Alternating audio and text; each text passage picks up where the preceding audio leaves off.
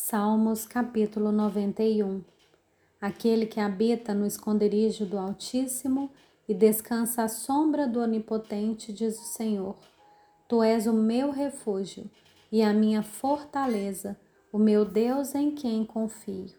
Pois ele livrará você do laço do passarinheiro e da peste perniciosa.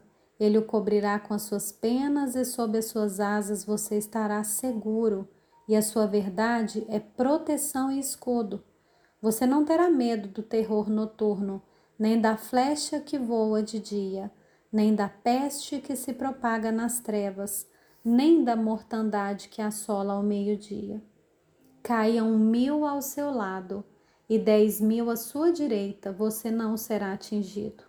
Somente com seus olhos você contemplará e verá o castigo dos ímpios você disse: O Senhor é o meu refúgio. Você fez do Altíssimo a sua morada. Nenhum mal lhe sucederá, praga nenhuma chegará à sua tenda. Porque aos seus anjos ele dará ordens a seu respeito, para que guardem você em todos os seus caminhos. Eles o sustentarão nas suas mãos, para que você não tropece em nenhuma pedra. Você pisará o leão e a cobra com os pés esmagará o leãozinho e a serpente.